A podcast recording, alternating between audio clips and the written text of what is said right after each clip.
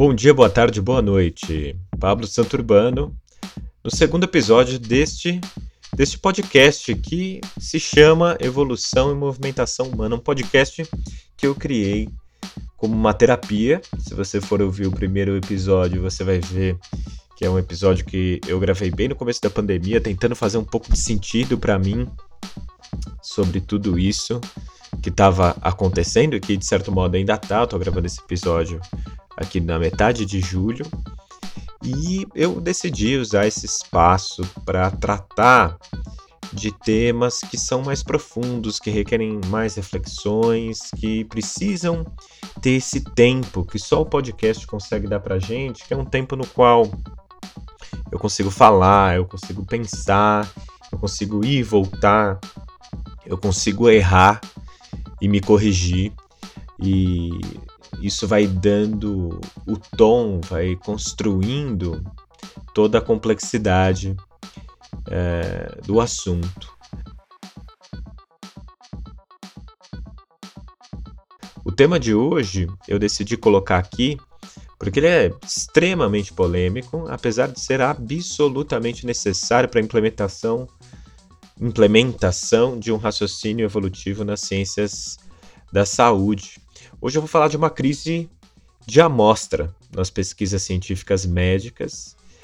É uma, uma observação feita há mais de uma década dentro da antropologia cultural e das ciências comportamentais e que neste ano teve um estudo publicado pelo Michael Gervin e o Daniel Lieberman, dois caras que pesquisam muito são grandes pesquisadores aí na área de biologia evolutiva e de antropologia biológica e que trazem uma perspectiva bem voltada agora para o corpo. Então, eu acho que é, oficialmente esse assunto que eu ainda não disse qual é, mas é para criar um certo um certo suspense. Ele oficial, esse assunto oficialmente com a publicação desse artigo que ainda está em press, né, que ele ainda não foi publicado, mas que é, a gente já tem é, uma. Ele já passou, né, já foi aprovado para publicação, ele já está aí pronto, já está corrigido, inclusive, né? É, mas quando ele for publicado, acho que oficialmente a gente entra numa era na qual esta, esta observação, esse raciocínio e esse, e esse questionamento em relação à amostra passa então a oficializar a ser oficial dentro das ciências biomédicas, tá? E hoje eu vou falar de weird, mas não é esquisito. Se você entende o que weird significa em inglês, eu não vou falar sobre coisas esquisitas, apesar desse assunto ser um pouco esquisito, sim. Mas weird nesse caso é um acrônimo para descrever populações, amostras, né, mais especificamente de pesquisas científicas, e é isso passa a ser levado para populações que são predominantemente ocidentais, por isso W, né, Western, educadas, industrializadas, ricas e democráticas. Então, essas observações elas começam a ganhar mais corpo com a publicação de um estudo em 2010 de Henrique e seus colaboradores, que é um estudo muito, com um título muito interessante, uh, publicado na Behavioral Brain Science, que é The Weirdest People in the World. Me desculpem meu inglês macarrônico, mas significa as pessoas mais esquisitas do mundo. Na verdade, é com um ponto de interrogação. Então, as pessoas mais esquisitas do mundo, porque é um estudo que faz uma a primeira revisão, eu acho, sobre esse tema e, e que traz alguns dados aí super uh, impactantes, né? De que 96% das amostras ou seja, das pessoas que participam de pesquisas dentro das ciências comportamentais, são pessoas que pertencem a essas populações weird. Então, uh, esse assunto ele passa a compor uh, toda a gama de temas e de observações e de hipóteses né, da medicina evolutiva, passa a ser uma um aspecto importante da hipótese de incompatibilidade e, como eu disse, agora em 2020 vem a ser oficialmente algo que adentra aí as ciências biomédicas como uma questão a ser observada, uma questão uh, digna de nota e, e, que, portanto, necessita de uma, de uma resolução, né? um problema apresentado e que vai cobrar a resolução dos pesquisadores a partir de agora. Se tudo correr bem, eu sou um pouco cético em relação a isso, eu não sei o quanto que isso vai ser incorporado pela, pelas ciências biomédicas, né? Eu espero que sim, que seja muito incorporado, mas sempre existe o risco, e eu sei relativamente é, com, uma, com, uma, certa experiência sobre isso que eu estou falando, sempre existe esse risco de é, de conhecimentos gerados em disciplinas que não necessariamente estão incluídas aí nas, nas ciências da saúde, é, acabem sendo utilizados. Né? Por que, que eu digo isso? Porque muita coisa gerada dentro da biologia evolutiva e da antropologia biológica, mesmo que tenha muito a ver com as ciências da saúde, com as ciências médicas, com as ciências biomédicas, as ciências do movimento, é, grande parte né, dos autores dessas ciências acabam não recorrendo a esses achados, a esses estudos. Então, eu sou um pouco cético em relação à incorporação desse conhecimento sobre o Weird, mas eu acho que é uma esperança e deveria acontecer, tá? Eu acho que eu vou começar fazendo as minhas considerações depois eu entro no estudo propriamente dito. Mais, né? Eu já estou aqui há cinco minutos falando sobre as minhas considerações, mas eu queria fazer algumas outras, né? Eu acho que esse raciocínio sobre uh, weird, né? Amostras weird, populações weird, é muito importante para se ter uma visão completa da espécie, porque quando você pesquisa só um tipo de população, uh, simplesmente essa população não é. Uh, especialmente quando você fala em países uh, weird, né, que são os países desenvolvidos, essa população acaba não sendo representante de toda a espécie humana. E então a gente precisa tomar cuidado com, com as extrapolações feitas a partir de estudos que compõem só a amostra weird. Né? Uh, não é só contraprodutivo não se ter uma amostra mais heterogênea do Homo sapiens quando a gente vai conduzir as nossas pesquisas, mas também isso pode gerar uh, uma série de vieses, porque entender essas nossas heterogeneidades, né, que aconteceram por conta da formação de diferentes populações aí nos últimos milhares de anos, né? na última dezena de milhares de anos, muito possivelmente, é importante para a gente entender o que é individual de cada grupo e o que é universal Homo sapiens.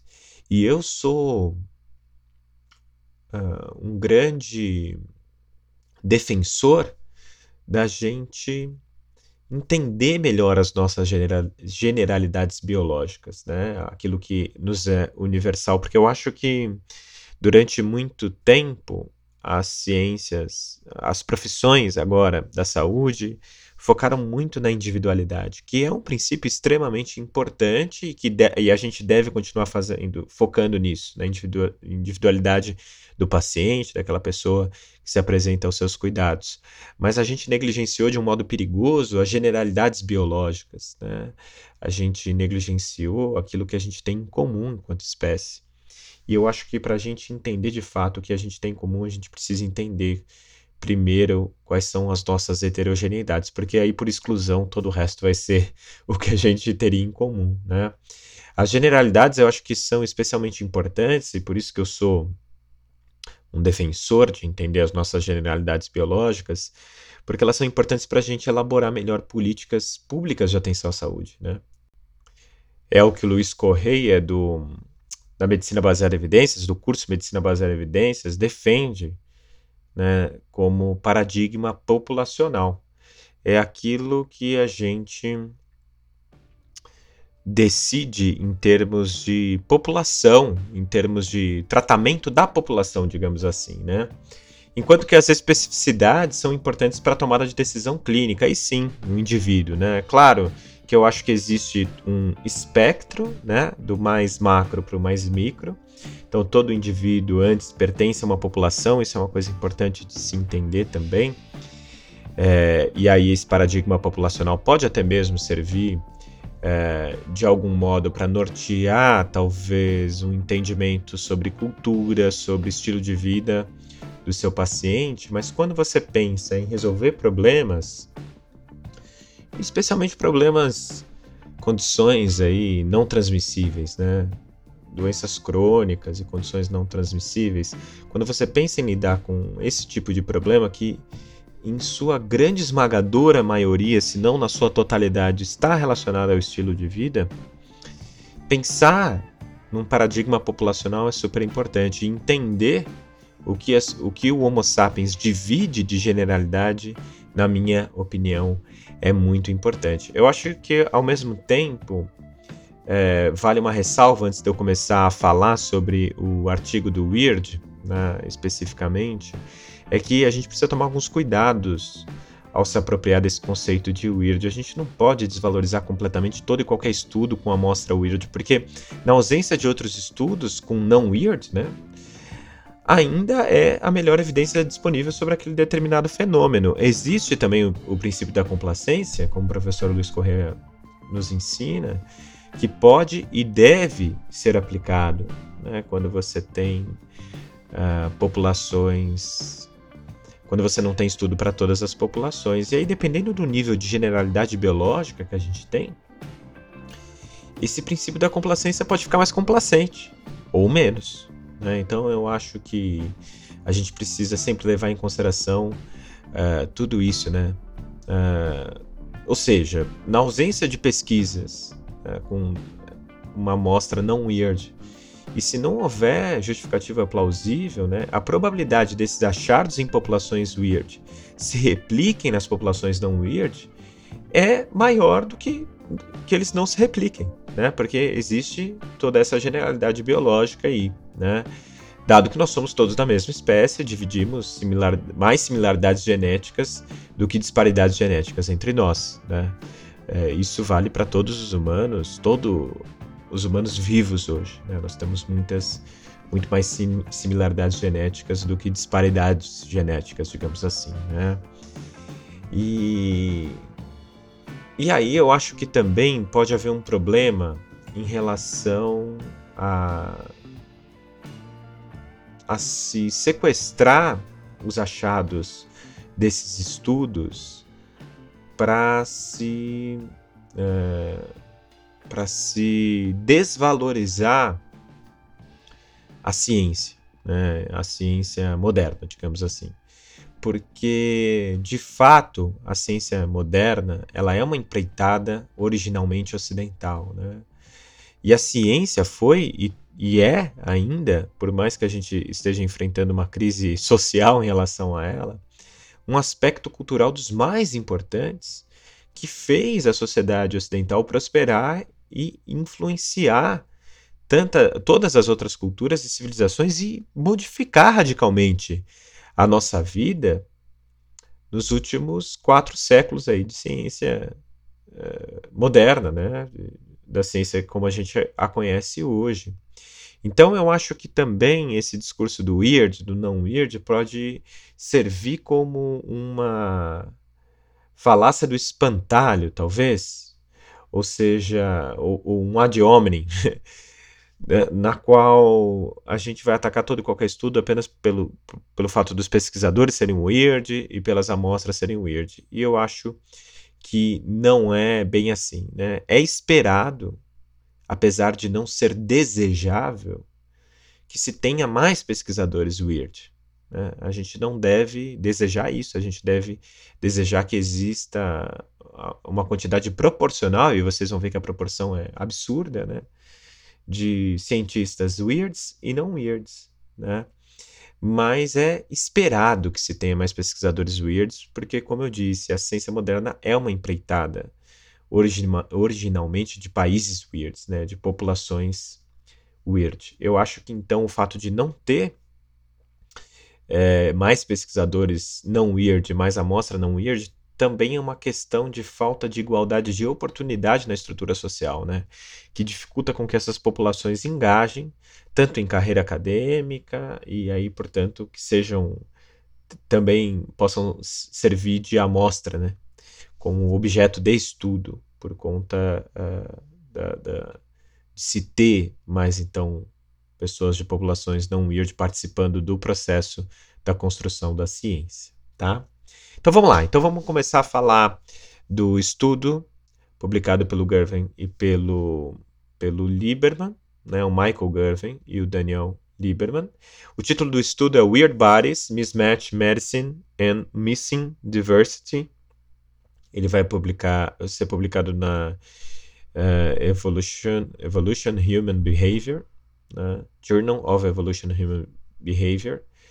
Uh, como eu disse, né? Esse é um esse é um estudo que já foi revisado por pares, já foi aceito para publicação, mas ainda não foi publicado, então o texto pode ser levemente alterado, mas é, já aparenta estar tá aí na sua versão bem final, tá?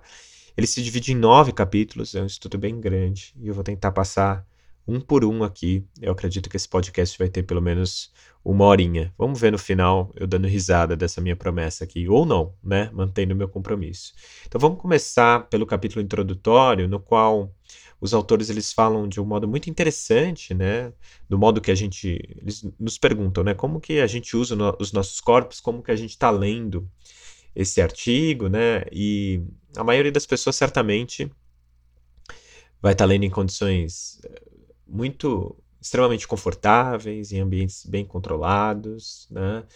Essas pessoas têm uma vida uh, muito controlada em termos de variação de ingesta de nutrientes, de atividade física, de sono. Uh, essas pessoas, em geral, né, que têm acesso a essa literatura, vivem nos países weird, né? E apesar de todas essas coisas, como ir para o trabalho de, com um veículo motorizado, é, sentar a maior parte do dia, a nossa atividade física ficar restrita ao exercício físico, né? Há momentos que a gente separa para isso e muitas pessoas se forçam a fazer isso, né? Como se fosse um castigo, porque de certo modo é um castigo para o nosso cérebro, né? Gastar energia sem um propósito direto agudo, digamos assim, de sobrevivência, apesar de tudo isso parecer muito comum, os seres humanos usaram os seus corpos de um modo muito diferente. Né? Antes da Revolução pós-industrial, que é a que a gente vive agora, da própria Revolução Industrial, e até mesmo antes da Revolução Agrícola. Mas o ponto é que aqui ainda existem pessoas que vivem em locais, né, populações que vivem em países nas quais eles não passaram pela Revolução Industrial. Não passaram pela. E muito, ou então estão passando pela Revolução Industrial. E muito menos não passaram pela Revolução Pós-Industrial, ou estão passando pela Pós-Industrial. Então, eles ainda vivem um estilo de vida em termos uh, físicos, biológicos, né? Como se fosse de um século atrás, para nós, que somos weird. Né? É... E aí a gente vai ter também o caso de países hiper heterogêneos, né, em termos sociais, como o nosso. O Brasil é um bom exemplo disso, no qual você vai ver uh, locais como São Paulo, e você vai ter no interior de São Paulo, uh, de Minas Gerais, né, a poucos mil quilômetros ali da, da maior cidade da América Latina, pessoas vivendo de agricultura de subsistência. Eu mesmo vivo aqui no, no interior de São Paulo, e na minha cidade, que tem aproximadamente 100 mil habitantes, você vai ter famílias que vivem aqui em grande parte, não totalmente, né, de agri agricultura de subsistência. A gente não está tão longe dessa realidade em países como o nosso tá? Mas essa é a realidade de, de, da maioria dos países no mundo, da maioria das populações, né? Então, como eu disse, essas, as revoluções industriais e pós-industriais ainda acontecem, né? Ainda acontecem no mundo inteiro. E isso fica mais evidente nas áreas rurais, né, de países de renda baixa ou de média, onde as pessoas continuam a depender, a depender do seu trabalho físico diário, comem predominantemente comida não processada, pois caso é, contrário não conseguem sobreviver. Né? E um outro ponto que os autores os autores também trazem é que essas pessoas não têm acesso aos inúmeros bens e serviços que precisam para ter as suas necessidades básicas, né, completamente ali abastecidas, tá? Então, acho que aqui a gente já cria um terreno no qual eu posso começar a falar da incompatibilidade. Incompatibilidade evolutiva é uma das principais é, hipóteses tá, da medicina evolutiva e ela é, observa né, o fenômeno de que a incompatibilidade evolutiva, na verdade, é um processo uh, espalhado, né, presente entre todas as espécies, em todos a, a, os períodos de vida no nosso planeta. Tá? Sempre as populações estão em um nível maior ou menor de incompatibilidade, e aí uh, os organismos vão se adaptando, na verdade, as populações desses organismos vão se adaptando a essa incompatibilidade ambiental ou não. Mas, e aí, se não se adaptam, acabam sendo extintas, digamos assim, né? Mas quando isso acontece de um modo muito drástico, muito abrupto, né? Que é o que aconteceu no modo de vida das pessoas e sociedades pós-industriais, o modo que essas pessoas usam os seus corpos, isso leva imediatamente aquelas gerações que estão expostas a esse novo ambiente, né? Por exemplo, um ambiente de inatividade física é uma coisa que duas, três gerações aqui da, da, do Homo sapiens está exposto, né? E nem todo mundo está. Então, isso leva a esse processo de incompatibilidade. Né? E aí, como eu disse, vai ser uma das hipóteses centrais da medicina evolutiva e que vai ajudar a gente a elaborar explicações e entender motivos, né? para o aumento das condições e, e, das doenças ligadas ao estilo de vida, ou mais conhecido como doenças crônicas não transmissíveis. Né? Então, é, é, a incompatibilidade evolutiva é uma hipótese que oferece uma configuração racional é, que é embasada em biologia evolutiva, que permite, na minha opinião, conciliar evidências clínicas epidemiológicas com achados antropológicos, genéticos, evolutivos, e isso vai oferecendo um modelo para prevenir, para tratar essas condições ligadas à incompatibilidade. Então, acho que esse é de fato o maior benefício do raciocínio evolutivo em geral. E incompatibilidade, para mim, é a hipótese central. E eu acho que é uma hipótese que vai se transformando em teoria, né, com a chegada dessas evidências, como a, a própria análise desse estudo aqui eh, mostra, né, porque vai mostrar uma série de evidências aí de diferença entre as populações weird e não weird. Uh, lembrando que sempre que as extrapolações feitas a partir das evidências evolutivas elas são limitadas, né, é, predominantemente a questões genéticas e filogenéticas, tá? Então é, a gente vai precisar uh, ter um raciocínio diferente para as questões sociais, culturais, né? É, e aí então surge a união de, de, de de todas essas disciplinas científicas aí, com antropologia cultural encabeçando talvez esse processo, né? Porque antropologia, na verdade, de um modo geral, porque ela oferece esse sistema de conhecimento, esse método, né?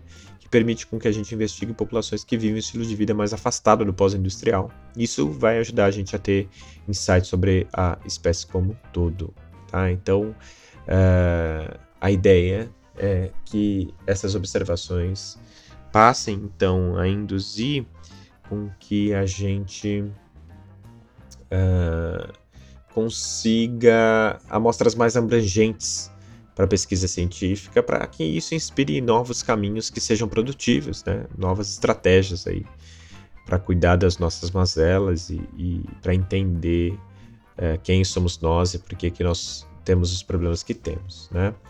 Então, uh, lembrando que o WEIRD é um acrônimo que se refere às amostras de pesquisas científicas que são compostas predominantemente por pessoas de populações ocidentais, educadas, industrializadas, ricas e democráticas. É... Quando a gente observa apenas essas pessoas, nós consideramos que os humanos é, que estão predominantemente em condição de incompatibilidade importante, que são os humanos weird, né? É, é, a gente consideramos apenas eles, né? Isso vai limitar o nosso entendimento das generalidades, como eu disse, né? Isso não considera toda a diversidade dos fenótipos humanos, que limita também o entendimento das especificidades, né? Das diferentes populações humanas que vivem também em condições diferentes, então não só geneticamente, mas também culturalmente. Isso limita o potencial de avanço biomédico, tá? Existem limitações né, né, nessa observação do weird e do não weird, né? Porque você vai encontrar várias pessoas que são ativas e que comem é, relativamente bem, por exemplo, nos Estados Unidos, e você vai a, a, encontrar pessoas que são comedoras de junk food e que inativas no Quênia, apesar de que proporcionalmente a gente espera que seja menor, tá? E lembrando, né, não significa que as pesquisas, só porque elas foram feitas com a amostra weird, que elas não servem pra, servem para nada, tá? Existem, obviamente, limitações nas extrapolações, mas ao mesmo tempo existe o princípio da complacência que eu falei, que diante da ausência de estudos com outras populações, pode ser usado se houver plausibilidade biológica e se a gente entender que essa é uma questão de generalidades biológicas da espécie Homo, da espécie Homo sapiens, tá bem? Uma coisa também que, sem sombra de dúvidas, vale a pena eu comentar, se você está acostumado com o meu conteúdo, com o meu ouvir, vira e mexe, estou comentando sobre isso, é sobre a falácia naturalista. Né? O que, que, é isso? A falácia naturalista diz que nem, uh, nem sempre tudo que é natural é necessariamente melhor, tá? E também nem sempre tudo que é artificial é necessariamente pior, tá? Uh, o que, que, eu quero dizer com isso em relação ao Weird? Apesar dos corpos humanos terem sido selecionados nesse ambiente ancestral, nesse ambiente não industrial, né? Ambiente mais não weird, não necessariamente simular esses ambientes integralmente vai resultar mais, em mais saúde, tá? Por exemplo, os weird têm o dobro de expectativa de vida do que uh, os não weird, né? Possivelmente não, é, não é do que não weird, provavelmente. É dos caçadores-coletores. Acho que a minha pauta aqui tá errada, né? É o dobro de expectativa de vida média dos caçadores-coletores, tá? É, não tá aqui na minha pauta, mas é, eu tenho quase certeza disso. E possivelmente os Weird têm o dobro de expectativa de vida média dos caçadores-coletores por conta de saneamento básico, vacina, antibiótico, nada mais do que isso. Então, isso obviamente é muito melhor do que a vida natural. Né? Eu não queria viver é, sem saneamento básico, sem vacina e sem antibióticos. Eu não queria que meus filhos vivessem também, não sei você, tá?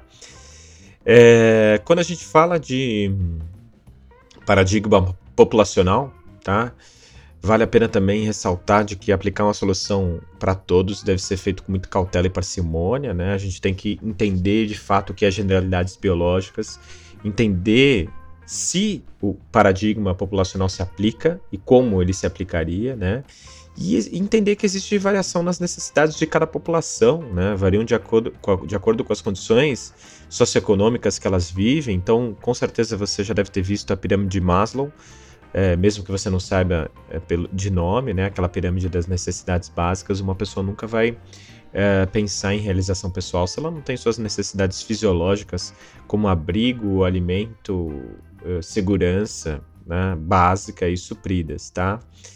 E também uh, elas vão ter variação nas necessidades de atenção à saúde de acordo com as especificidades genéticas populacionais, que são decorrentes de evolução. Então a gente vai ter sim algumas especificidades detectadas, apesar de que já adianto poucas delas em relação a questões chaves mesmo, como atividade física, tá? Uh, são questões menores da saúde humana, mas são diferenças populacionais, né? E dependendo da área da medicina, da saúde que você estiver abordando, elas podem vir a ser, ser bastante importantes. Uma outra ressalva que eu quero fazer antes de avançar para o segundo capítulo aqui do, do artigo é de que a seleção natural não parou, tá? Nos últimos 10 mil anos, especialmente, houve seleção e a gente pode dizer até que isso foi acelerado por causa da Revolução Agrícola, tá? E pela, pelo crescimento populacional. Mas houve seleção natural em relação a alguns sistemas específicos. Né? Então, especialmente em relação ao sistema imune, à dieta, tá? Isso houve bastante seleção uh, natural em relação a isso que é detectável. Não diria bastante, mas existe, tá? É... Existe um porém, né? As únicas coisas que são selecionadas são aquelas que favorecem o sucesso reprodutivo. Né? Então, muitas coisas, como por exemplo, né, uma coisa que eu costumo estudar bastante e muitas pessoas me perguntam por causa da minha formação né, e, e da minha atividade atual, que é falar sobre o movimento humano. Se o movimento humano ele teria sido selecionado mais recentemente, né? E muito possivelmente não. A gente não tem nenhuma boa evidência para acreditar nisso, porque se movimentar mais ou menos de um jeito não favoreceu a sobrevivência das, dos nossos ancestrais nas últimas gerações, tá? E aí você tem um outro ponto também, que nós somos uma população com menor fertilidade e a seleção natural ela também desacelera em populações com mais com menor fertilidade, tá bem? Então vamos lá, vamos para o segundo capítulo que fala da participação das populações weird e dos weirds em geral na literatura biomédica, né? Então, a maioria da população mundial, segundo o Censo Global de 2018, é não weird, 88,9%. Tá? Muita, muita gente, tá? Só 11%, 11,1% das pessoas são de fato weird. Então, quando a gente vê os anos de vida perdidos, né, ajustados por incapacidade, que é o total de anos que as pessoas, que na verdade é, uma determinada população perde devido a doenças incapacitantes ou até mesmo a morte prematura, você vai ver que é, existe uma diferença grande tá, entre os weirds e os não weirds. Então, os não weirds, eles, por exemplo, é, tem uh, 57% aí em, em, em dailies, né, que é esses anos de vida perdidos ajustados por incapacidade devido a condições de saúde não transmissíveis, enquanto os weirds têm 86% por causa de doenças não transmissíveis. Então, já de primeira, a gente vê que uh, as populações weirds sofrem mais com condições crônicas. É já a primeira coisa que a gente vê. E sofrem muito menos com condições de saúde infecciosas, transmissíveis. Tá? Os não weirds vão ter aí os anos de vida perdidos ajustados por incapacidade. 31% deles devido a condições de saúde transmissíveis e os weird só 5%. Tá? Quando você fala de lesões, a taxa é muito parecida, 11% e 9%. Então, o que, que esse estudo aí do, do Gervin e do Lieberman fez? Né? Eles pegaram três grandes periódicos da área médica, né, o New England Journal of Medicine, o Lancet e o JAMA, e eles pegaram 534 artigos de pesquisas originais, tá? Esses artigos eles totalizaram uma amostra de 99 mi milhões de pessoas. É muita gente.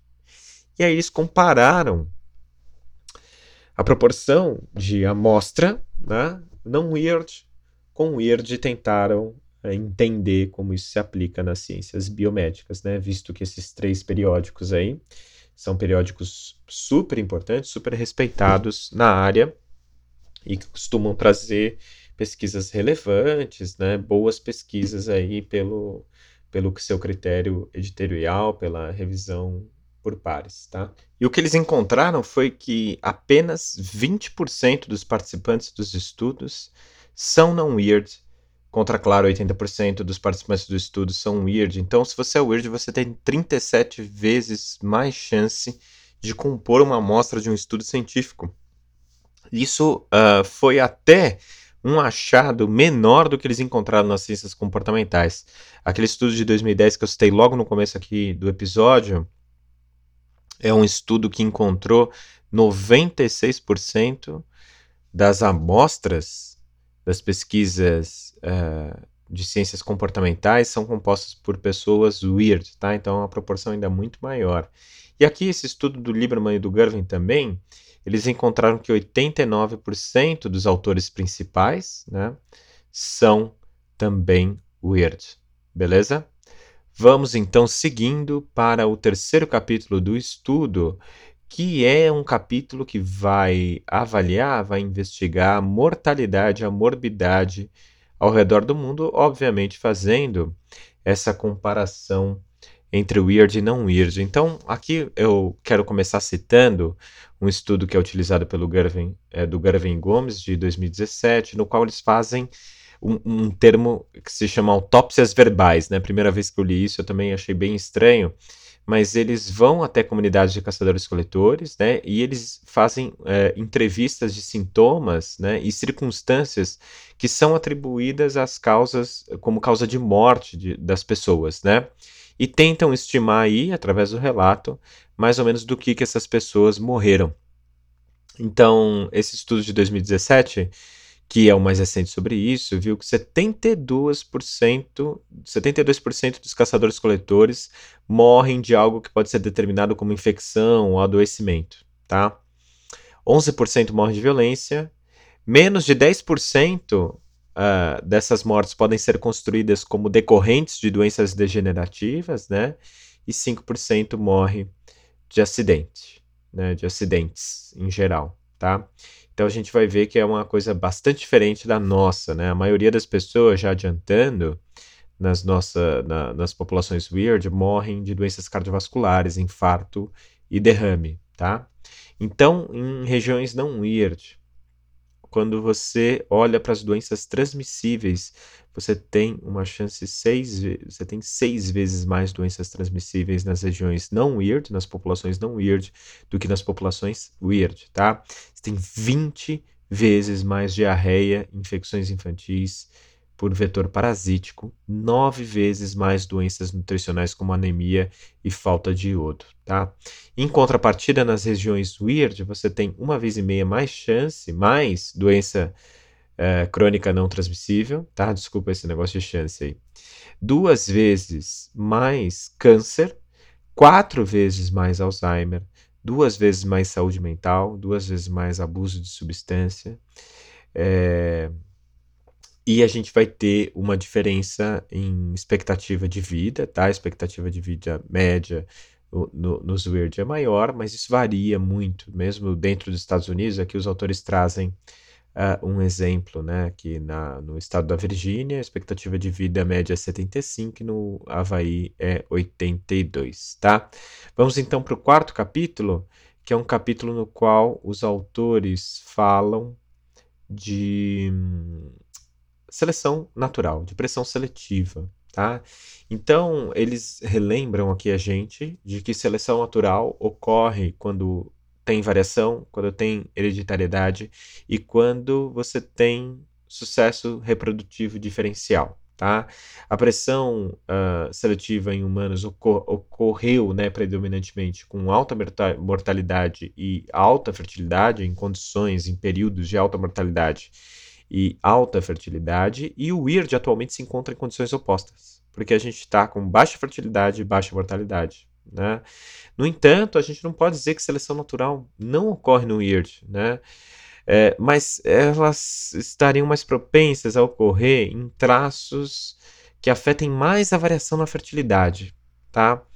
Mas com uma potência de fato muito menor, tá? Para você ter uma ideia, né, a fertilidade entre caçadores-coletores é, de uma média né, de seis filhos por mulher, a fertilidade média nos Estados Unidos é de 1,7 filhos, né, filho. Você tem uma diferença, na verdade, também aqui ao longo uh, do tempo, tá? Na década de 50, você vai ter também algo por volta de uh, 6 a 4 filhos, e atualmente, a média mundial, e atualmente você tem 2,5. Então é uma tendência do mundo mesmo, tá? De mudar isso, tá? E aí o outro pilar aí de sucesso reprodutivo, né, que é a sobrevivência, é que a seleção natural vai acabar atuando menos com o avanço da idade, né? Porque as pessoas se reproduzem no começo da vida e não no final.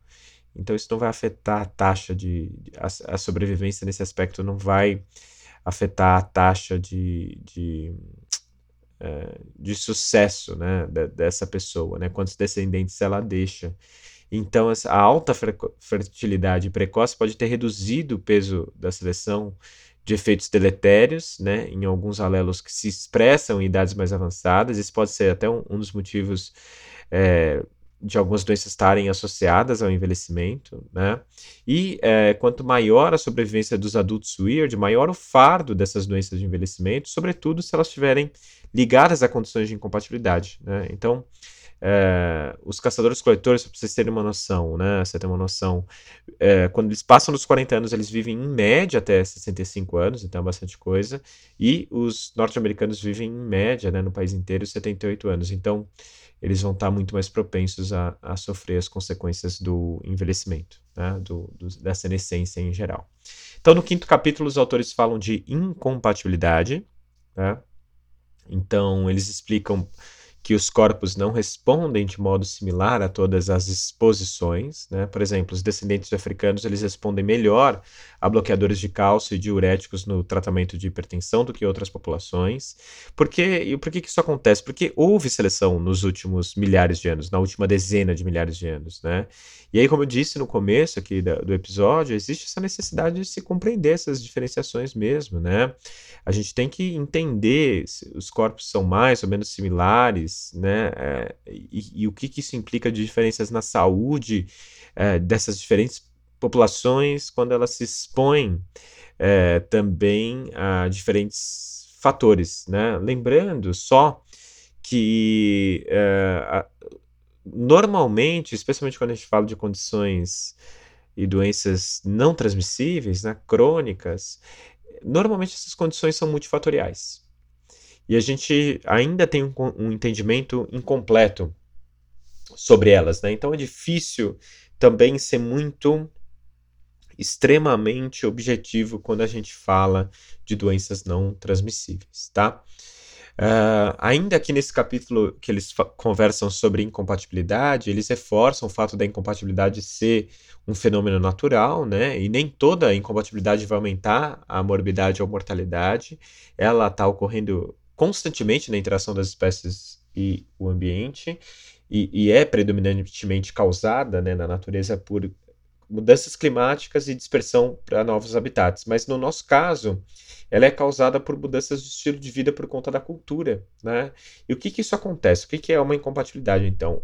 É, é, é uma situação na qual se houvesse uma exposição ao ambiente natural do, das populações humanas e se não houvesse nenhum tipo de recurso cultural e tecnológico para minimizar o impacto dessas alterações ambientais na, no, no sucesso reprodutivo de humanos, iria existir evolução. É a incompatibilidade que provoca a evolução das espécies. Né? Então, as diferenças genéticas elas vão refletindo as exposições que a espécie né, passou ao longo do tempo devido às, às, variações ambientais, como, por exemplo, dieta, nível de atividade física, exposição a patógenos, comportamentos reprodutivos, amamentação, é, uso de tecnologia, isolamento social e todos os outros atenuadores de risco que a gente usa aí, né, para tudo, né? E isso vai moldando, né? São ah, isso vai faz, vai mudando as diferenças nas espécies, né? As respostas às condições ambientais de incompatibilidade ah, vêm através de adaptações estruturais e funcionais que são acumuladas ao longo de muitas gerações e que vão proporcionando aí uma melhor resposta aos estímulos ambientais em questão. Né? Obviamente que humanos, devido à manipulação da tecnologia por conta da cultura, foram, são mais expostos à incompatibilidade do que outros mamíferos, né? E isso muito possivelmente se intensificou nos últimos 40 milhares de anos, né? nos últimos 40 mil anos, por conta da colonização do globo inteiro. E a gente teve que explorar novos ambientes, e esses ambientes eram muito diferentes dos ambientes de, de semiárido, né? africano, para o qual a gente evoluiu. Então, a gente vai ter aí uh, uma, uma condição que é que uma troca de múltiplos usos. Você vai ter uma relação de custo-benefício acontecendo com o surgimento das novas capacidades cognitivas dos humanos, com a, esse boom de, de de explosão, essa explosão aí de, de evolução sociocultural que os humanos tiveram nos últimos milhares de anos, né? Porque isso possibilitou com que os humanos colonizassem novos habitats extremamente diferentes. E a tecnologia e a cultura possibilitou com que eles fizessem isso uma coaptação, uma compatibilização artificial e aguda. Né? Então, houve, sim, exposição a novos habitats, e isso gerou seleção natural, claro, isso criou condições para que a seleção natural atuasse é, nessas populações, por exemplo, né, para eh, para se adaptar melhor à exposição a patógenos, a malária é um exemplo que eu vou trazer mais para frente, a comidas, então a tolerância à lactose na vida adulta é outro, né? Condições climáticas, então você vai ter os Sherpas no Nepal, espero que eu esteja falando o nome certo, que vão estar mais adaptados às altas altitudes, né? Você vai ter uma série de adaptações populacionais a condições climáticas, né? E a gente tem poucas evidências de mudanças populacionais em relação à demanda de atividade física e de movimentação, né? Não se tem, não se tem nada falando sobre isso, né? Por isso que é, eu fico confortável quando eu digo no, no, assunto que eu trato, né? Que é evolução do movimento, de que Uh, possivelmente as populações dividem grande parte de generalidades biológicas em relação ao movimento e à movimentação em geral, tá? A gente tem de 10 a 15% de variação genética entre as populações humanas, né? E isso de fato serve como evidência de que houve tempo para adaptações a, novo, a novos habitats, mas eu questiono, isso aqui na verdade é um pablismo, né? Não vem do, dos próprios autores, se isso foi o suficiente para alterar as demandas de movimentação nessas populações, tá? A, o primeiro processo de incompatibilidade mais extremo, né, eu acho que foi a saída, de fato, da África, com a colonização dos humanos em vários continentes do, do planeta, e uh, alguns, algumas dezenas de milhares de anos depois, né, essa saída da África começou há 60 mil anos, se intensificou um pouco depois, e aí, por volta de 12 mil anos atrás, a gente começa a, Revolução Neolítica, né, ou Revolução Agrícola, e aí eu acho que aí a gente tem uma, uma forte pressão uh, de incompatibilidade, uma forte pressão seletiva, inclusive, que vai fazer com que várias características surjam na, no, no, organismo dos sapiens. Né? Você vai ter é, os agricultores neolíticos comparados aos caçadores-coletores, você vai ver que eles perderam estatura, isso é um indicativo de boa nutrição na infância, de infecções na infância, e também eles vão ter uma menor expectativa de vida, tá? eles vão se expor, isso é muito bem documentado, a mais patógenos, né, pela convivência com grupos maiores, então você vai ter comunidades de caçadores-coletores que não passam aí de uma centena de pessoas, é, e você vai ter cidades com 8 mil pessoas, com às vezes dezenas de milhares de pessoas, e dependendo da civilização, até um milhão de pessoas, né? muita gente vivendo é, em um, um território uh, mais compacto. Então, isso aumenta a chance de doenças infecciosas, como sarampo, varíola, gripe, né? Você vai ver também uh, nos agricultores mais doenças nutricionais, como deficiência de B3, raquitismo, né? Mais condições crônicas como cáries, como osteoporose. Estou tentando lembrar aqui os livros que falam sobre isso. Você tem o Terceiro Chimpanzé, do Jared Diamond, que fala. Você vai ter Um Esqueleto Incomoda Muita Gente, do Walter Neves, que é um bioantropólogo aqui brasileiro, que também fala sobre isso, tá? Vale a pena ir atrás dessas referências se você se interessa.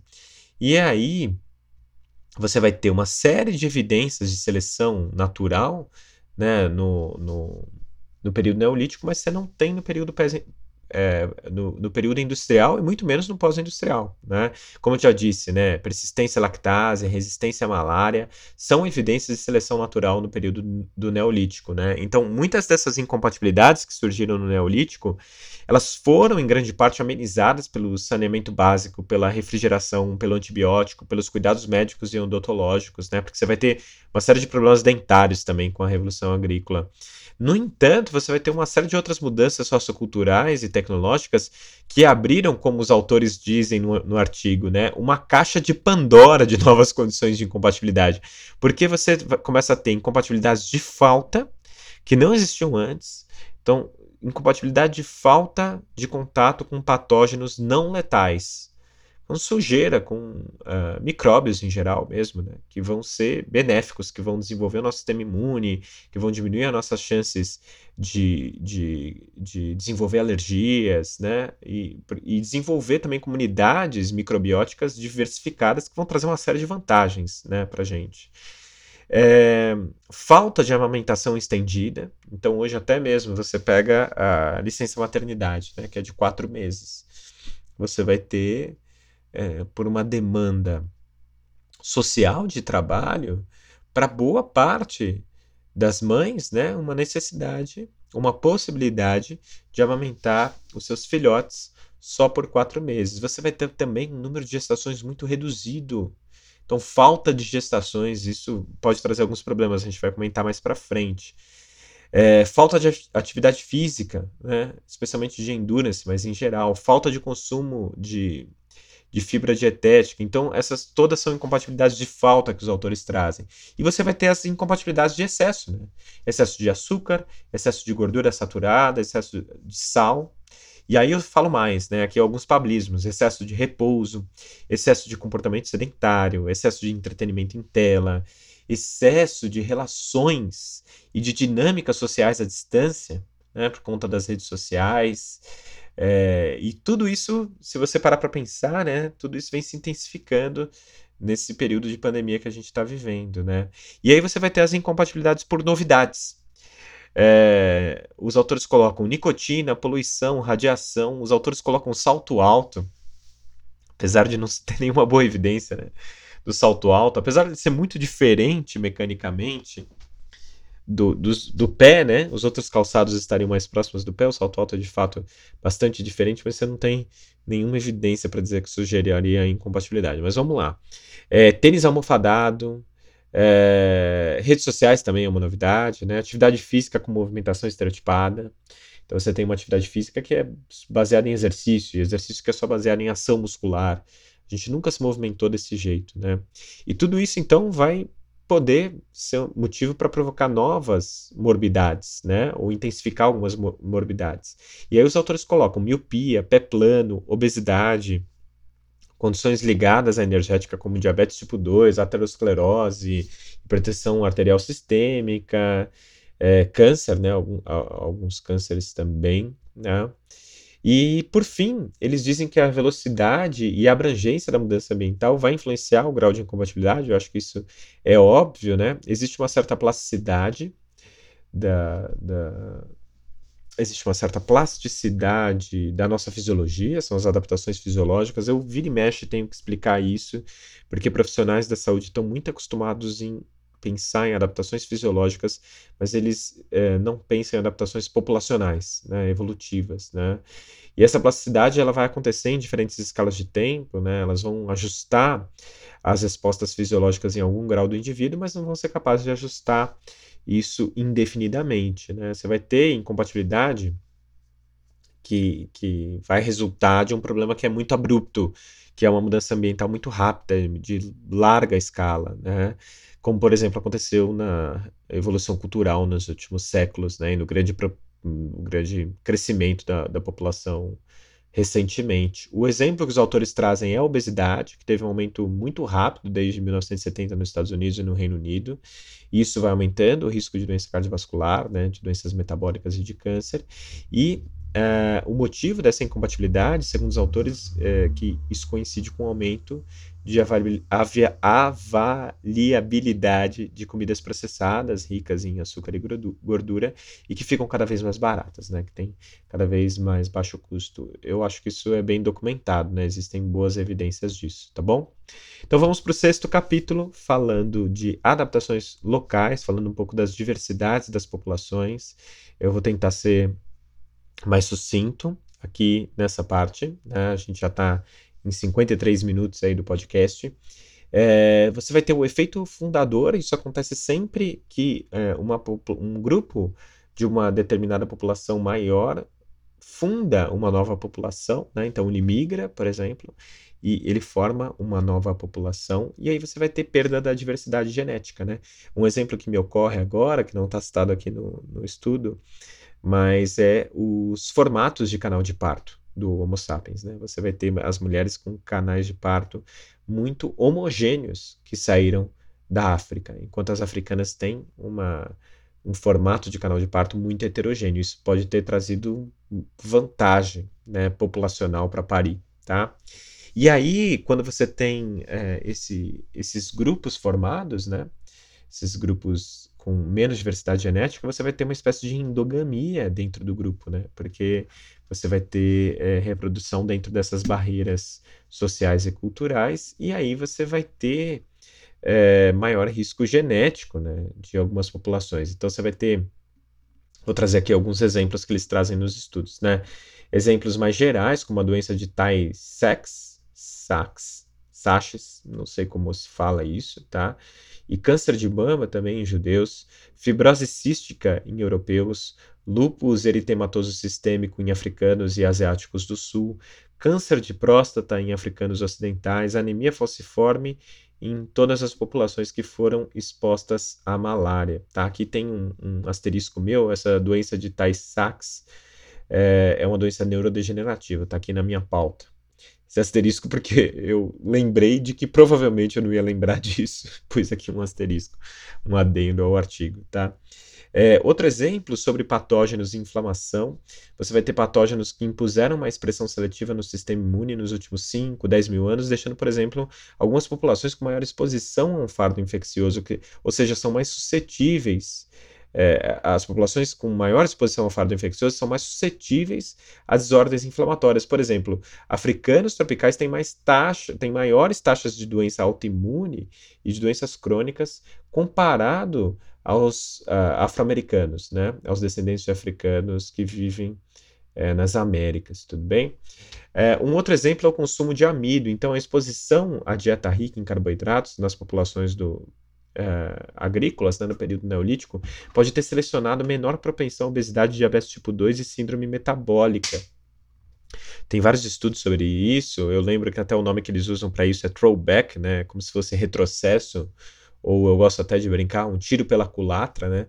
Porque isso foi importante para os nossos ancestrais, né? Porque eles tinham pouca disponibilidade de alimento, então quando acontecia esse tipo de, é, de, de excesso de disponibilidade de alimento, como eles não tinham sempre, eles conseguiam comer bastante sem ter problemas, né? Mas acabou virando um fardo para sociedade de abundância de, de alimentos ricos em carboidrato que a gente vive hoje. Né? Então você vai ver que populações de caçadores-coletores e de agricultores das regiões mais áridas, né? ou seja, é, de regiões que se é, costuma consumir mais amido, você vai ter é, essas pessoas, vamos dizer assim, mais imunizadas contra o excesso de carboidrato, né, com menos chance de desenvolver obesidade diabetes tipo 2 e síndrome metabólica, enquanto que pastores e caçadores-coletores de regiões mais tropicais ou da região ártica, né, que consomem menos, vão ter uh, mais propensão. E aí você encontra nessas populações que consomem mais amido que eles têm mais cópias do gene é, eh, AMY1, que está associado com glucose uh, pós-prandial mais baixa, tá? E também menor resistência à insulina, porque é um gene responsável pela amilase salivar que ajuda a digerir o amido. Então, teoricamente, quanto mais essa população tivesse exposta ao consumo de amido, mais, mais cópias desse gene AMY1 essa população teria. E aí você acha essa correlação com a propensão a obesidade, diabetes e síndrome metabólica, tá bem? Um outro ponto que eles tocam aqui uh, nesse estudo é a falta de diversidade genética, claro, nos estudos de ampla associação genômica, tá? Que são estudos uh, como, por exemplo, o Mil Genomas, que escolheu, que, que são estudos né, com, com, que reúnem dados genômicos de uh, de muitas pessoas, né, de grandes, de, de, uma amostra bem grande, mas que normalmente essas pessoas são weird, né? Poucos estudos, aí sim, o estudo como o Mil Genomas, né, recolheram uma amostra mais heterogênea, né? Esse estudo ele recolheu mais de amostra de 2.500 pessoas, e aí sim de 26 populações diferentes, mas esses estudos são uma exceção, tá? Em geral, esses estudos uh, de ampla associação genômica têm beirando 70%, 80% são europeus, tá? 10% asiáticos, 2% são africanos, 1% são hispânicos e menos de 1% são de outras etnias, tá? 5% dessas pessoas se consideram de múltiplas etnias e 5% não reportaram, tá bem? Um quarto é, das variantes genéticas ligadas à obesidade, diabetes e níveis lipídicos vão ter diferença de magnitude de efeito em populações de ancestrais não europeus, né? Muito parecido com isso que a gente acabou de discorrer aqui sobre o amido, né? Então, muito bem, vamos indo então para o sétimo capítulo do estudo e chegando ao fim. Falta pouco, faltam só mais três capítulos, e esse sétimo é, capítulo é um capítulo de estudos de caso, né? É um estudo uh, no qual eles vão, eles vão fazer uma série de estudos falando sobre infecção, sistema imune e doenças crônicas, reprodução e atividade física. E atividade física, pelo menos para mim, é o que mais me interessa. Então vamos lá, vamos resumir. Vamos resumir o que é ser um weird, tá? Ser um weird é ter menor fardo infeccioso, menor fertilidade, comer mais comidas processadas ricas em energia, sentar, dormir, se vestir, se movimentar, muito diferente dos não weird. Qual que é o resumo do argumento aqui? construído. Né? Como a maioria dos estudos médicos envolve envolve participantes weird, o entendimento biomédico do corpo humano e da saúde humana não pode ser sempre generalizável. A gente precisa entender quando que ele é generalizável, tá? Em virtude de ser limitado a essa amplitude reduzida de exposições, né, de pessoas expostas às mesmas coisas, tá? Então vamos analisar os casos aqui. Primeiro vamos falar sobre infecção e a hipótese da ausência epidêmica. Então, o nosso sistema imune ele coevoluiu com uma, com uma rica diversidade de espécies microbianas, né? de parasitas também, em geral, e a exposição regular e precoce a esses micróbios que a gente pode chamar eles de amigáveis, né? E isso vai treinar o sistema imune a aprender o que, que ele deve atacar, o que, que ele deve tolerar. Então, desde 1950, a gente começa a ter uma diminuição de sarampo e de tuberculose nos, não, nos weird, desculpa, nos weird, e você começa a ter também um aumento de doenças autoimunes e doenças alérgicas, tá? Além disso, você vai ter toda a higienização, que eu não estou falando que não é bom, tá? mas que em excesso pode ser ruim. Então, uso de sabonete, a própria cesariana faz com que a criança não passe pelo canal de parto e não entre em contato com a flora bacteriana do canal de parto, né, da, da vagina da mãe. É, lavar louça, lavar roupa, viver em casa, em apartamento de cimento, com piso frio, limpinho, né? Viver em ambientes urbanos, tudo isso vai te vai limitando a sua exposição a, a, a esses patógenos, a, a, esses, esses, micróbios do bem. Né? Aqui um exemplo que eles trazem que eu achei super interessante. A gente teve uma coevolução com os helmintos né, por milênios. Né? E hoje se trata doenças inflamatórias intestinais com inoculação de helmintos. Então você coloca helmintos aí, que é um parasita, né, dentro do intestino dos pacientes, né? Uh, o ponto é que assim, né, nem todo IRD vai ter aí reações alérgicas exageradas e talvez é, isso seja uma coisa que pode ser prevenível né, na nossa cultura, né? É, e aí você vai ter, mas ao mesmo tempo você vai ter é, cada vez mais as pessoas intolerantes a alguns tipos de alimento, né?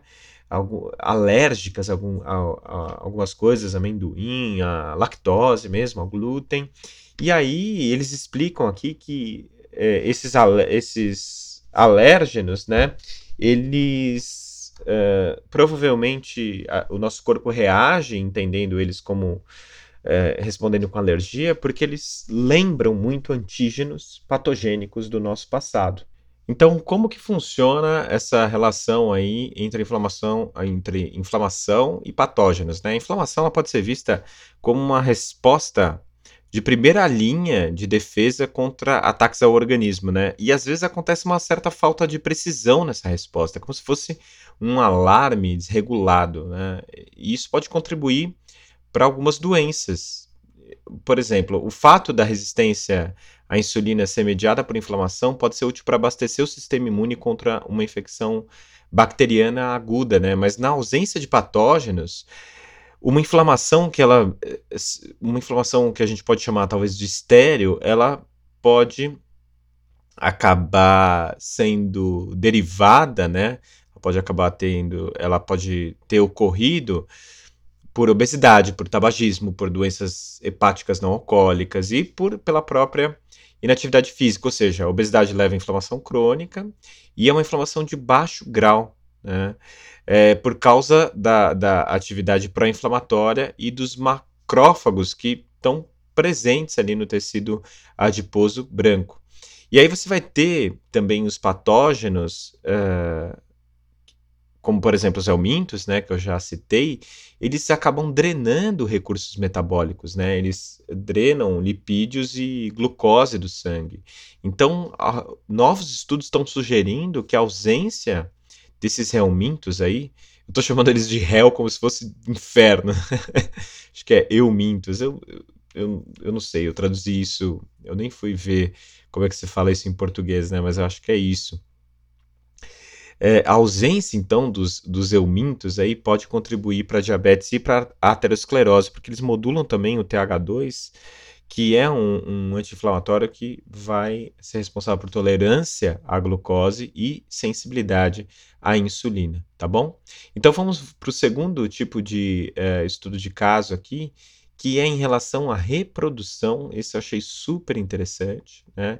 Então, primeiro aqui eles trazem uns, um dado de diferença entre os sexos, né? Eles mostram que mulheres vivem mais do que homens, né? Mas as mulheres acabam tendo mais problemas de saúde. Eu achei interessante é, é, isso, né? Eu achei curioso isso, né? É, um pouco mais de um século, a mortalidade materna e a fertilidade diminuíram muito e a expectativa de vida aumentou, especialmente na mulher. Então a gente vai ver isso mesmo, né? É, as mulheres normalmente têm uma expectativa de vida média maior do que a dos homens. A taxa total de, de fertilidade no mundo, como eu estava dizendo, de 1950 foi de 4,9 para 2010 foi para 2,5. Então você tem uma queda muito grande na mortalidade, né? E aí você tem essa lacuna de expectativa de vida entre os sexos aumentando, né? Mas esse paradoxo de saúde e sobrevivência homem e mulher, porque as mulheres acabam enfrentando mais problemas de saúde apesar de viverem mais, tá? Os homens eles sofrem mais de doença cardiovascular e de câncer não reprodutivo, e as mulheres sofrem mais de doenças autoimunes inflamatórias como lúpus, artrite reumatoide, doença de Grave, não sei como é que fala. Né? E uma das justificativas para as mulheres sofrerem mais de doenças autoimunes inflamatórias é evolutiva, né? Como as mães elas têm que equilibrar respostas imunológicas tanto para combater patógenos, mas para permitir uma certa tolerância ao feto durante a gestação, a baixa fertilidade e a baixa exposição a patógenos também, como a gente já comentou, como eu já comentei anteriormente, pode levar a uma desregulação imune.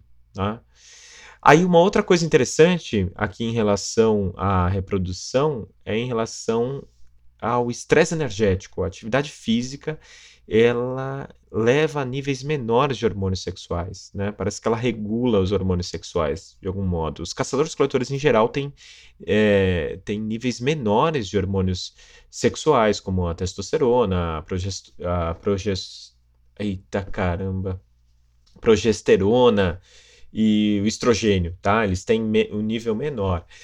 Uh, e os weird tem menos estresse energético e maiores níveis de hormônios sexuais. Então, nas mulheres, você vai ter, nas mulheres weird, de 3 a 4 vezes mais menstruações do que nas mulheres não weird. Menarca precoce, primeiro parto tardio, tempo menor de amamentação e, por conta de tudo isso, pode ser que isso aumente o risco de câncer de mama e de endométrio. Nos homens, essa maior testosterona pode aumentar o risco de câncer de próstata. Tá? Então vamos aqui ao terceiro estudo de caso que eu achei o mais interessante, que é em relação à atividade física. Inclusive os autores também se dedicam é, bastante a discutir aqui é, em três condições, tá? Hipertensão, osteoartrose e Alzheimer, tá? Então, primeiro, as populações weirds fazem menos trabalho físico e fazem menos locomoção, porque fazem predominantemente um trabalho mais intelectual e usam de transporte mecanizado, né? É bem, bem isso é bem representativo na população. Os caçadores-coletores, em geral, eles dão de duas a quatro vezes mais passos por dia, mas eu acho que isso, essa distância deve estar aumentando, né? E fazem dez vezes mais atividade física moderada e vigorosa. Aqui eu recomendo um vídeo do meu canal do YouTube, que também chama Evolução e Movimentação Humana, FPA, que é Biologia Evolutiva do Repouso. Tá? É um vídeo que eu publiquei em abril, se eu não me engano, e eu falo bastante disso. Quem tiver interesse em saber uh, detalhes sobre isso, pode ir lá. Tá?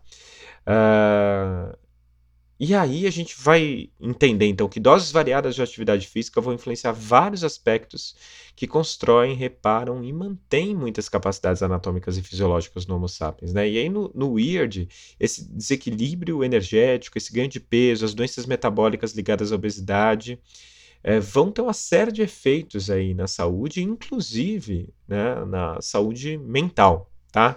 Então vamos analisar aqui esses três exemplos que os autores trouxeram. Vamos falar primeiro de hipertensão. E aí, como a gente evoluiu para uma atividade é, física né, abundante, especialmente atividade física aeróbia, né, deslocamentos de longas distâncias, a gente sabe que isso vai gerar um maior fluxo sanguíneo é, durante a atividade física, o que vai aumentar a vascularização periférica, você vai ter neogênese aí de vasos, né, de capilares. Isso diminui a resistência vascular.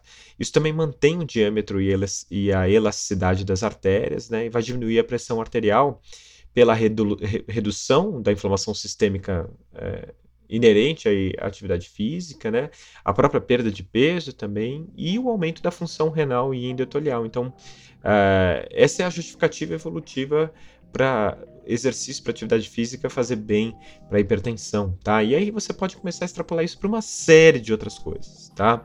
Tudo que você tem é, evidências protetivas da, do papel da atividade física ou terapêuticas do papel do exercício da atividade física para determinadas condições de saúde, então tanto protetivas, preventivas ou terapêuticas, né? Você pode fazer, analisar se isso tem a ver com, uh, com incompatibilidade em termos de atividade física. E na minha opinião, é muito difícil que não tem, tá? Segundo caso que eles trazem aqui é sobre osteoartrose. A gente sabe que a atividade física vai gerar cargas mecânicas que impactam em muito a nossa massa muscular e óssea, né? A gente vai ver osteoporose e sarcopenia também são questões que vêm crescendo muito nos últimos tempos, né? Provavelmente são doenças de incompatibilidade. Você tem bons estudos longitudinais mostrando algumas coisas sobre osteoporose.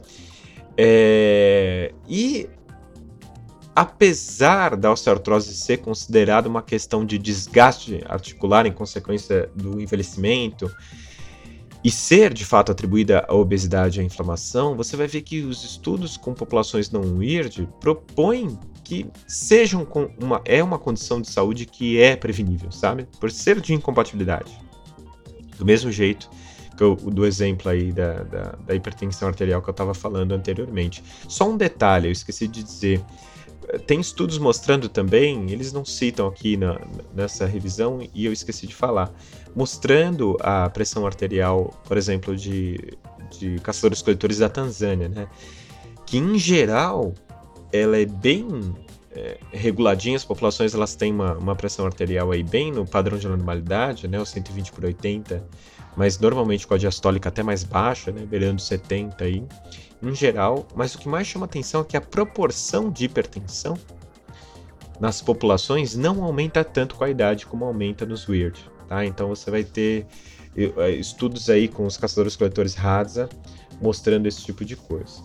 Então vamos lá, voltando para a artrose aqui, a gente vai ter um estudo publicado em 2017 pelo grupo do Lieberman, né, que fez uma análise de mais 2.500 joelhos de norte-americanos adultos com mais de 50 anos que viveram na, na América do Norte nos últimos 6 mil anos. E controlando para a idade, gente. Então aqui eu estou controlando para a idade, eu estou comparando adultos com mais de 50 anos, tá? Controlando para a idade, eu vou ter uma prevalência de osteoartrose do joelho o dobro nas duas últimas gerações comparado às populações industriais, às pré-industriais e os caçadores-coletores norte-americanos, tá? E se atribui isso, obviamente, à queda nos níveis de atividade física e também eu poderia dizer é, ao aumento da inflamação sistêmica também, tá? Não, eles não dizem no estudo, mas é isso. Então, a atividade física pode proteger, porque reduz a inflamação, fortalece os músculos que protegem as articulações, ajuda a manter o volume de cartilagem. De fato, né, você vai ter outros estudos mostrando isso, você vai ter estudos mostrando que pessoas que caminham numa velocidade mais rápida, que correm, né, é, costumam ter discos intervertebrais mais hidratados, costumam ter um maior volume cartilaginoso, tanto no quadril quanto no joelho, né? E lembrando que não, você não precisa fazer atividades físicas super hardcore para você ter esses benefícios, né? Esses estudos mostraram que é, caminhada mesmo e, e, corrida de intensidade moderada aí já é o suficiente, tá? É, muito bem. E aí o terceiro ponto, eles pegaram aqui a doença de Alzheimer para ilustrar o papel da atividade física nas nossas capacidades cognitivas, né? E a gente sabe que a atividade física é uma das formas mais conhecidas e mais efetivas de prevenção e cuidado do Alzheimer, né? Você vai ter duas revisões sistemáticas com meta-análise, uma que eles citaram e, outras, e outra que eu achei, né? Com amostras bem grandes aí, achando. Uh, uma achou 16 estudos de qualidade, outra 45 estudos, né? Mostrando o papel protetivo da atividade física contra o Alzheimer apesar de não ser protetivo contra a demência, até mas contra Alzheimer é.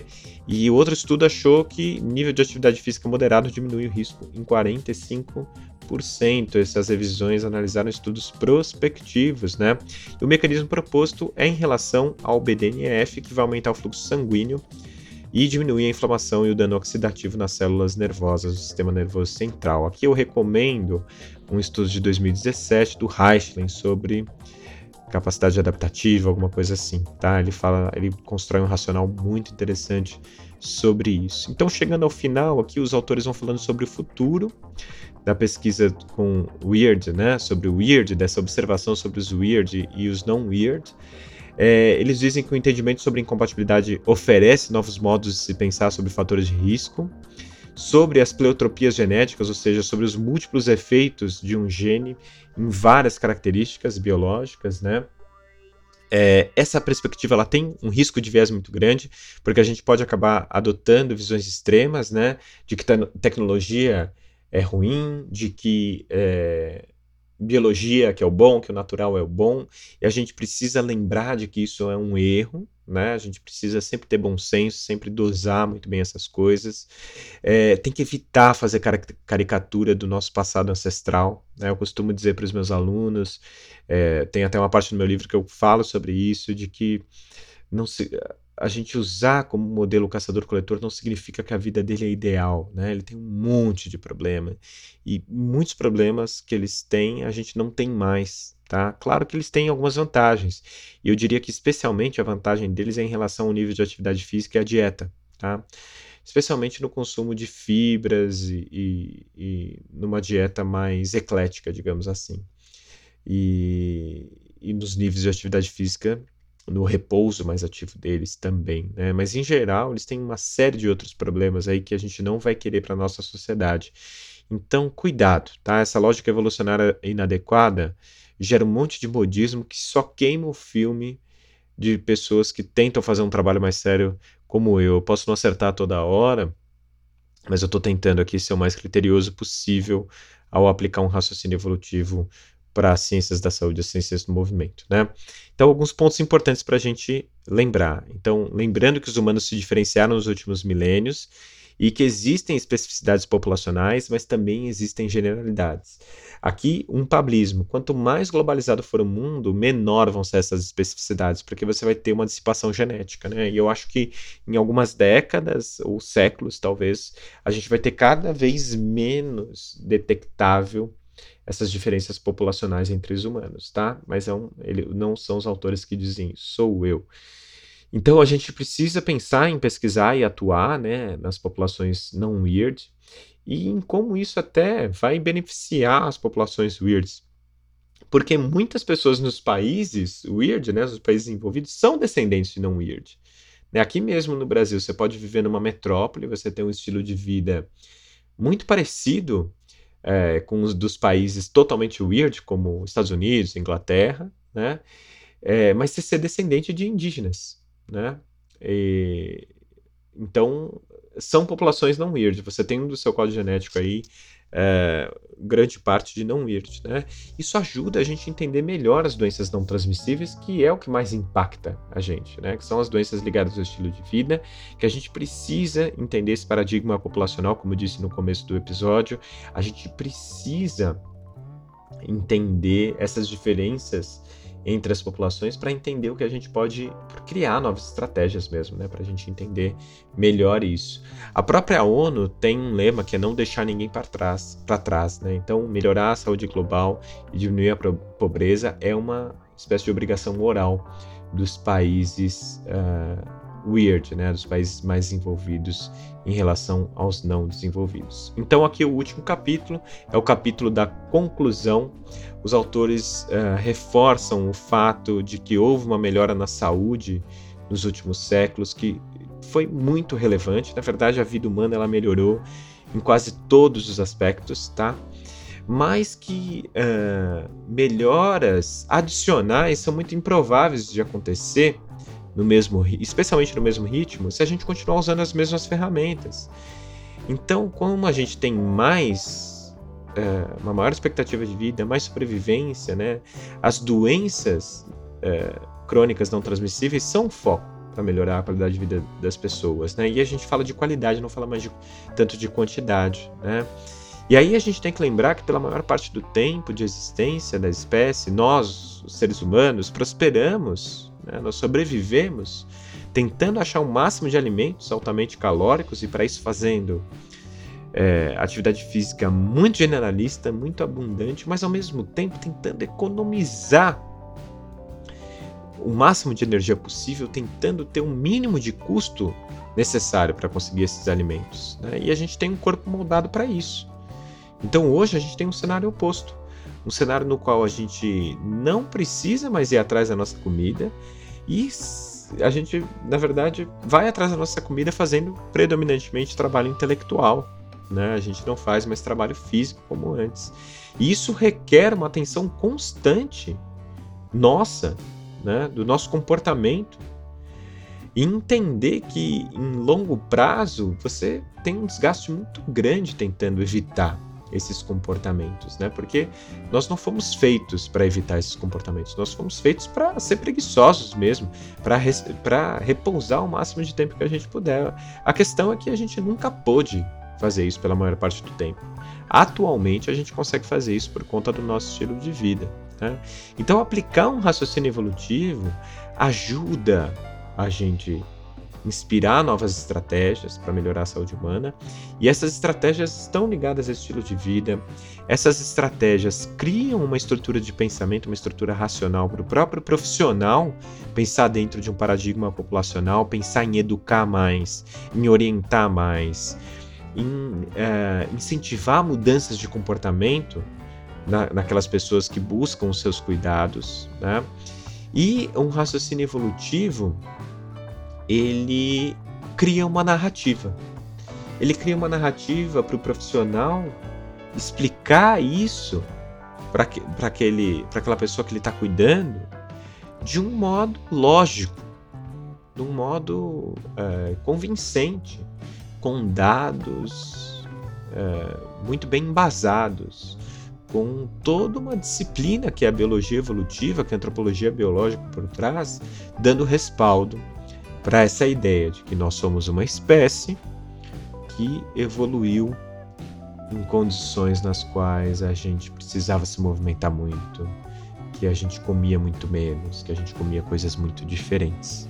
E tudo isso vai ajudando a gente a fazer mais sentido do, da nossa saúde e, consequentemente, do nosso mundo, da nossa própria vida. Então é isso, eu vou ficando por aqui. Se você gosta do meu trabalho, considere seguir uh, os meus outros canais aí de divulgação científica no YouTube e no Instagram. Você consegue encontrar ambos como Curso FBA, ou FBA Evolução e Movimentação. Uh, considere também, se você tiver interesse em entender como aplicar esse tipo de raciocínio a, nas ciências do movimento, se você é um profissional de educação física, fisioterapeuta, terapeuta ocupacional, médico, se você tiver interesse em saber como aplicar isso na prática, eu tenho um curso online com mais de 30 horas de aula que eu vou estar tá oferecendo apenas enquanto durar a pandemia. Então, se você tiver interesse, você pode ir atrás em cursofba.com/online. Beleza? Foi um prazer estar aqui com vocês e até o próximo episódio que eu não sei quando vai ser. Valeu!